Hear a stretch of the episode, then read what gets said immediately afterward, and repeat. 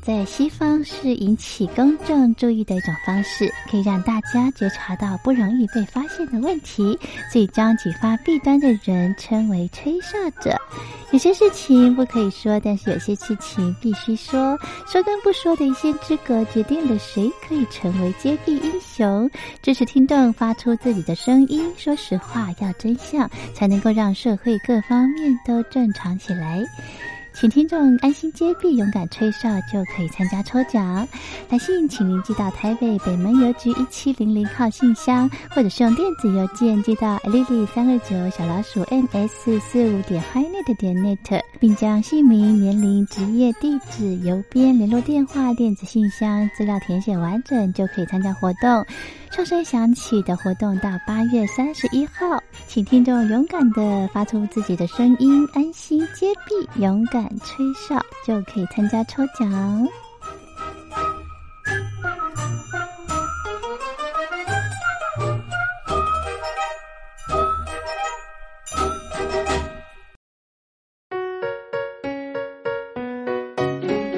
一沙一世界，一花一天堂。欢迎来到光华小学堂。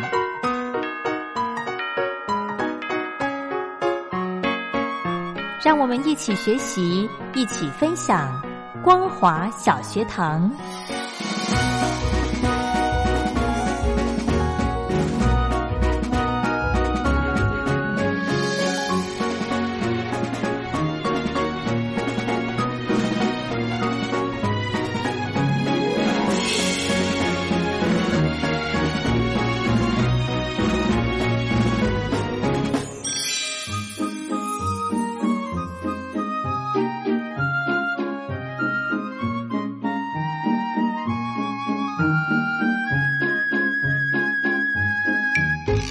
众朋友好，欢迎收听光华小学堂，我是黄轩。今天是礼拜三的时间，要来跟听众朋友分享一场学术论坛。这一次呢，主要是谈到经济整合趋势下的中日台关系新思维，邀请到开南大学国际企业学系教授陈文甲陈教授，针对这个议题做一个详细的阐述。好，我们在节目进行之前，先来欣赏一首由李翊君所带来的《牵引》。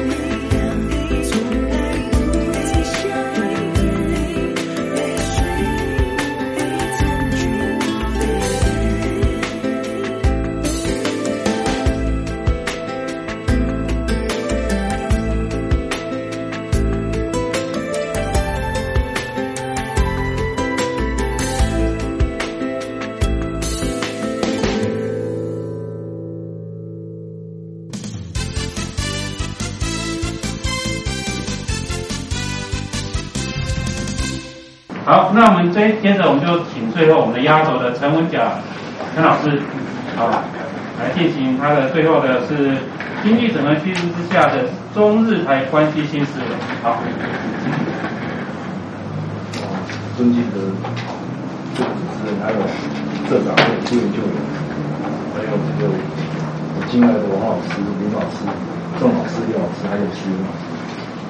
因为这时间呢，可能是社长要求一定要在日期里达完成，所以我就做简单的报告。啊，因为可能还有一些这个大家共同讨论的话，那我我觉得今天他这场子呢，对我也是感触特别深刻。我想到一个就是似曾相识燕归了。哦，因为这个曾几何时我还在这个杂志社的时候。然后我也办过这个活动，那我觉得今天能够这个这样故地重游呢，我是感慨万千。当然是看着这个我们这个办的越来越进步，然后这个也是能与时俱进。那我就今天来谈这个事呢，我非常荣幸，也非常光荣。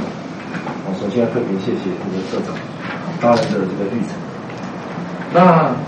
基于呢，这个我今天报的题目是，是经济整合，啊，区域经济整合趋势下的台日中关系。这个题目是主持人我有定的。那我总觉得呢，其实要多个名，我有个全名，因为其实我要补充一下，石文老师用台湾观察，其实我们觉得日美。是是最为重要的，就像我在现在今天在一个正大有说日本安全保障政策，哦，我现在上的是这个日本安全保障战略。那其实呢，这战略有包括三个部分，一个是防卫，另外一个是外交，第三个就是日美关系。所以呢，与其这个区域整个区域下的日中台呢。那我觉得应该是，如果加个米，那可能 如果下次有机会好，我再来进行讨论。好，那这个我想呢，这个刚开始我应该讲说，这秋瑾讲一句话：你不面对现实，现实就面对你。我来做个因为其实国际不管是国际政治也好，经济也好，都是非常现实，非常现实。那所以这个思路呢，我想从这个先从区域啊。亚太区域经济整合情况，再谈到新冠肺炎下台日中关系的变化，还有我们台湾应该有的这个新的思维，啊，这三个多一个因素。那我想说，这个所谓区域经济整合，当然是全球化的潮流，有了人物经情报，哦，的超越国界自由流动，哦，所以这个贸易自由化呢，就变成全球不可抵挡的趋势。哦，那所以才有所谓的区域整合。而产生的区域经济变化，那我想最大的当然就是经济联合国的世贸，WTO，WTO，然后呢，它是这个全球最大。那其次呢，但是因为在受到这个杜哈回合的贸易谈判之后呢的失败，所以功能迅速萎缩。那所以呢，就会现在比较有比较重要的三三大块，第一个当然是欧盟。第一要建个欧盟，第二是亚太，第三个是美。哦，这是我们三大区块。那当然，在现今的这个亚太区里面呢，有两个比较重要的。哦，一个是当然是跨太平洋伙伴全面进步协定，就是 CPTPP，要日本主导的。然后第二个呢，当然就是以中国主导的啊东南亚和谐。哦，再加上这个十加五啊，本来印度有，后来这个去年底它退出。那这两个所谓的区域经济啊区啊区域全面经济伙伴关系协定，就是就是阿西这两个啊经济体。那这个当然 CPTPP 已已于前年的十二月生效，那基本呢当年今年也会签署啊，所以呢，我想这个区域整合呢是这个各国呢在贸易的过程中都想到经济。啊，经贸利益最高化，还有快速便捷的这个政策沟通管道。那因为这个就亚太区的实力来看呢，当然中国跟日本呢分居这个世界第二、第三大的经济体，所以它也成为全球最为最为重要的一个区块。那这个我们台湾呢，哦，就一个国现实而言，虽然它有优越的所谓的地理位置、地理位置，但是呢，因为受到中共哦长期在国际间的打压跟阻挠，所以呢，我们不管加入，不管是联合国或是它的专门组织 WTO 呢，啊 WHO 啊，都受到阻挠，而且这个啊加入无门。除此之外，两大的这个 CPTP 跟所谓的 RCEP 呢，就是完全缺席。那当然了，这个对台湾的产业发展与全球贸易造成很大的影响，而且对边缘化。但是呢，这个我想呢，这个最近的新型啊新冠肺炎的这个疫的这个疫情呢，以美国、日本、中国呢，当然都受很大的打击。那其中呢，我想大家在媒体上看到的，就是。哦，不管是美国哦的川，他一直在一直在所谓的在抨击中国，因为隐瞒疫情而怎么样呢？而造成所谓的啊这个他们的疫情的一个一个很大的一个冲击。那日本呢，也在这个武汉这个啊新冠肺炎暴露出过度依赖中国的供应链风险之后呢，啊这个啊。也表示呢，将渴望包含台湾在内的几个亚洲国家纳入 CPT。那当然，这就是为台湾加入所谓的亚太区域经济露出新的曙光。好，那这个接着呢，我要提的是，就新冠肺炎之后呢，这个台日公关系呢，当然就有所变化，有所变化，有所变化。然后，当然就是。其中比较重要的呢，自然而然的，就是包括美日两国呢，啊，很多国家都考虑将这个企业撤出中国，啊，中国大陆，然后呢，也传出过度依赖中国大陆的反思，等出现了反全球化跟反中抗中的声浪，哦，所以那至于中国呢，因为经过这次的这个新冠肺炎的浩劫呢，这个我想它的内部。哦，内部的纷乱，还有内斗，还有人民的信任危机，再加上呢，本来原本的这个这一两年的美中贸易战，还有即将失去了 WTO 自贸组织，开发中国家优这个优惠待遇，我想它的经济会会受到更大的当的冲击。那在面对在面对这个欧美各国的哦强烈质疑、隐瞒疫情跟操纵 WHO 的情况之下呢？这个中共，我想他对未来的国际组织的主导影响呢，必将更为视为，啊，也会对他这个“一带一路”战略目标呢造成啊严重冲击。那所以呢，我想这个我们研究这国际关系呢，无非的是为我们台湾呢做一个有效的建议。那我就几个面向呢来提供新思维。第一个新思维呢。第一个应该是要维持两岸稳定跟续签配合。好，为什么呢？因为其实台湾未能突破区域经济整个困境的最关键因素呢，就是当然是中共。哦，因为如果没有中共的默许呢，台湾就不可能进入这个，这是国际的现实，所以逃避不了。况且呢，我现在大学上的是这个啊国际竞争策略。那我对这个问题，我也去充分的理解到，其实现在台湾呢，最最最重要的贸易伙伴当然是中国大陆。我们一年呢跟他有两千两百亿美金的这个这个贸易往来，然后我们在老在中共那边呢得到一年有八百亿美金的一个收益。那像我们台湾呢，一年呢，我们台湾输你才四千六百亿，如果我们少了这个八千，啊，就八百八十亿美金，搞没几年，台湾就没有停。哦，这是我想比较现实的问题。第二个，在台湾呢，啊，台湾有将近三十到，当然三十到一百万当台湾家属在大陆。那我倒觉得说，我们没有必，我们其实是没有理由去回避中国大陆，没有理由去避。因为它是跟我们最为重要的贸易伙伴。所以呢，我前阵子参加一个一个论坛，我也请教过，就是要论述九个公司。哦，在中心大学承办，那时候有这个有有这个是那时候是诶蔡东友，我们要讨论这个九个公司。后来我还是很高度肯定九个公司，为什么？因为九个公司创造两岸之间二十年来的模糊，模糊，就像一如一九七二年这个中日建交，他们也把钓鱼台呢定位成什么？搁置争议共同开发。哦，其实我觉得这个时候呢，是不是两岸就像用如郑老师所讲，是不是有对话？哦，说明第三个对，你有对话就有机会。那对话呢，无非是在创造什么模糊？因为如果你搞根本搞不清楚，你说这个一个中国永远讲不清楚。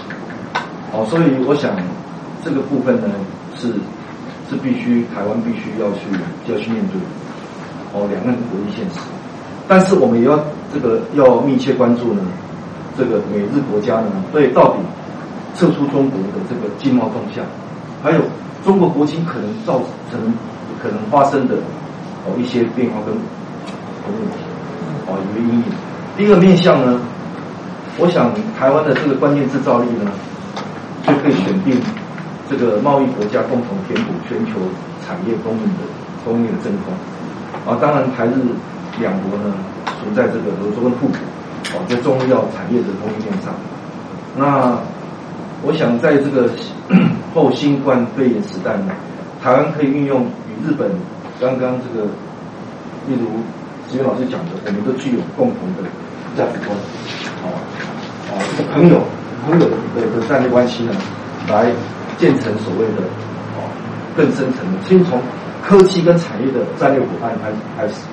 哦，先进后正，哦，这是这个部分。然后第三个呢，其实我们一直忽略了，我们有一个重要的平台，哦，就是去，就是这几年我们建成的，就是跟美国建立一个全球合作技训练架构，哦，这 GCTF，哦，日本去年加入，其实这是一个很好的平台，但是我们一般国内也很少人去注意到这个。那我长期我去观察到。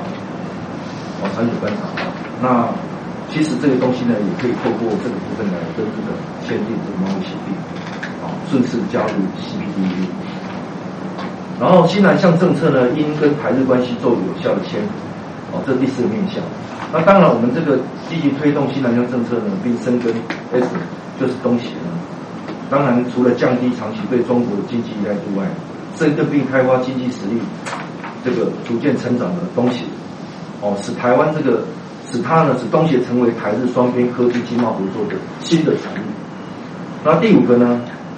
哦，我想这个经济区这个 区域经济整合的成长，很多是需要，这需要很多那种非经济的任务跟要素。哦，不全然只是这个经贸结盟，啊，因为从对象选择、协议到最后签署执行，啊，外交的因素，哦。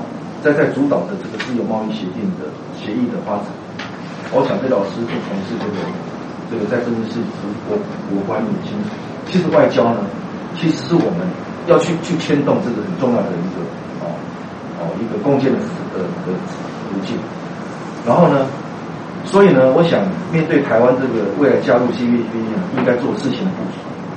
然后呢，缜密要整合外交、经济还有科技。部门呢，建立公开透明的谈判这个机制程序。之前 A 口会是问题，就是因为如果当初透明一点，可能就少了一点哦，大家对他的参与哦，所以我想呢，这个应该是能掌握到哦，才能掌握到每一个可能加入区经济整个组织的一个历史契机。然后最后的结论是这样，就是说，其实在中共。与美国呢，政经关系产生变化的这个时候，哦，加上台湾呢既不受疫情影响，而且这个展现强韧的这个国家实力全球，所以我们有这个加入 CPTPP 的机会。所以呢，我们在持续严密防疫工作的同时，一定要审时度势，把握契机。那我在我看来啊，就是一个盼啊，刚自己就像一个盼。就是我们如果审时度势呢，那当然其实不免的，尤其现在两岸关系已经如此冷冻，啊，就像刚老师所提到的，现在以前是这个已读已回，最后是已读不回，现在是不读不回，连传真号码都改，电话都改，你也无从去沟通。那所以呢，这个老老共呢，对我们台湾呢，一定会怎么样？更加强烈，这免不了，一定更强烈。然后呢，老共对日本呢，当然他的关系会更加的近，竞争。然后日本呢，就日本而言，其实他也希望跟老共紧密的政经合作。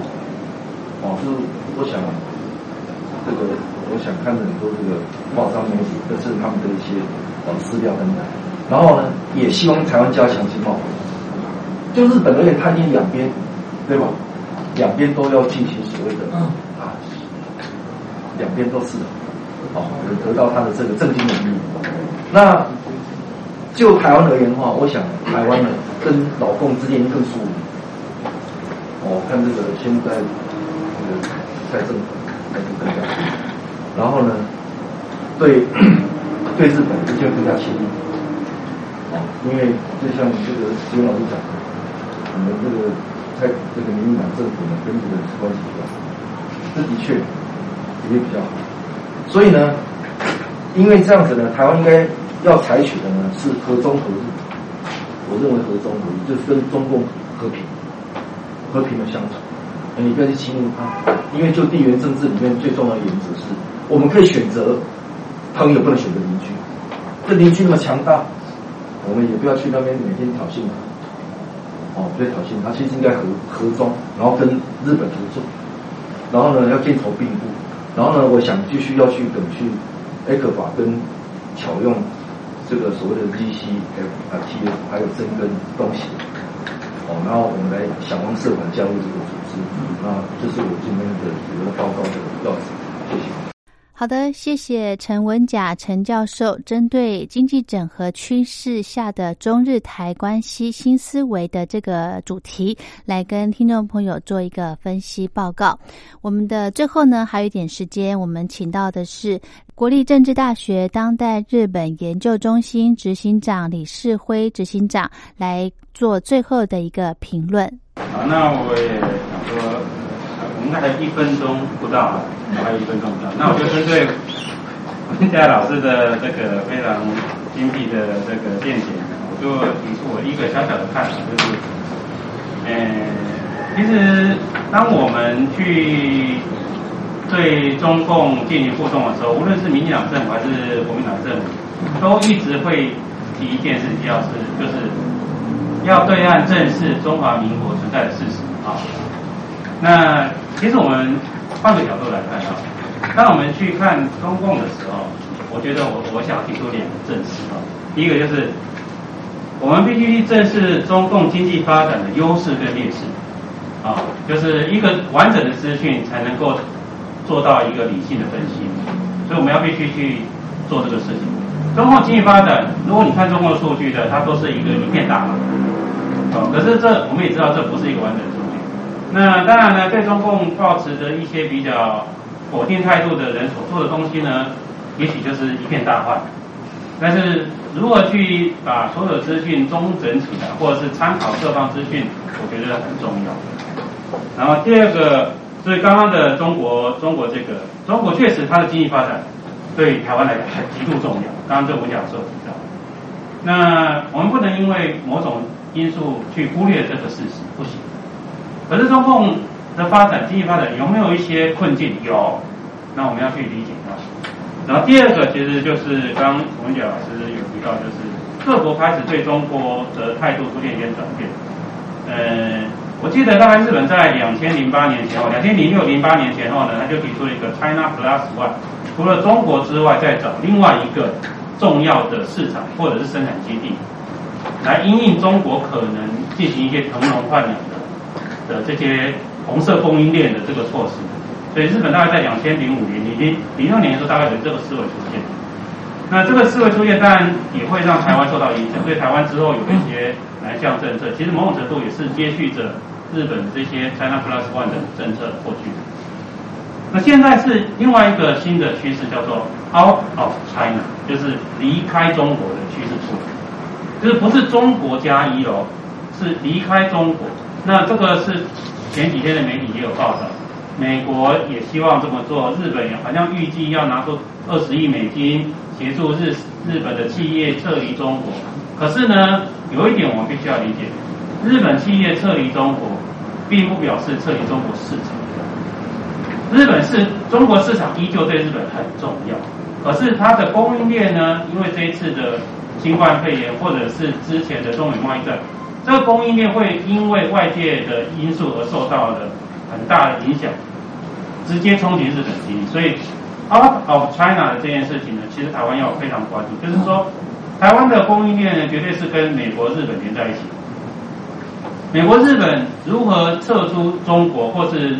预计如何撤出中国在中国市场供应链这件事情呢？台湾要随时关注，而且某种程度台湾也可以采取一些应应措施。当一个重要供应链移出来的时候，台湾的企业有些供应链还在中国的时候，它要怎么去应台湾政府可以帮助这些企业做什么事情？然后呢，那 A 克法又在这里面扮演什么样的角色？我觉得这些都是都是我们要去正视的这个事实。好的，我们今天的论坛就进行到这。如果对节目内容有任何建议想法，欢迎写信到台北北门邮局一七零零号信箱，或者是用电子邮件寄到 lily 三二九小老鼠 ms 四五点 hinet 点 net 给黄轩收。祝福您平安快乐。我们光华小学堂明天同一时间空中再会。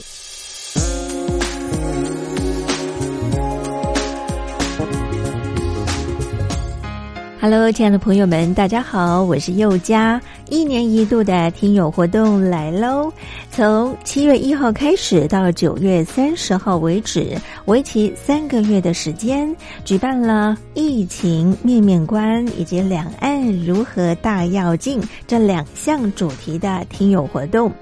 在这一波的新冠病毒肺炎可以说是来势汹汹，大陆首当其冲。那么在这一波的疫情之下呢，大陆的人民感受最深，相信也体会最深。同时呢，也看到台湾医疗卫生及防疫优于全球的做法。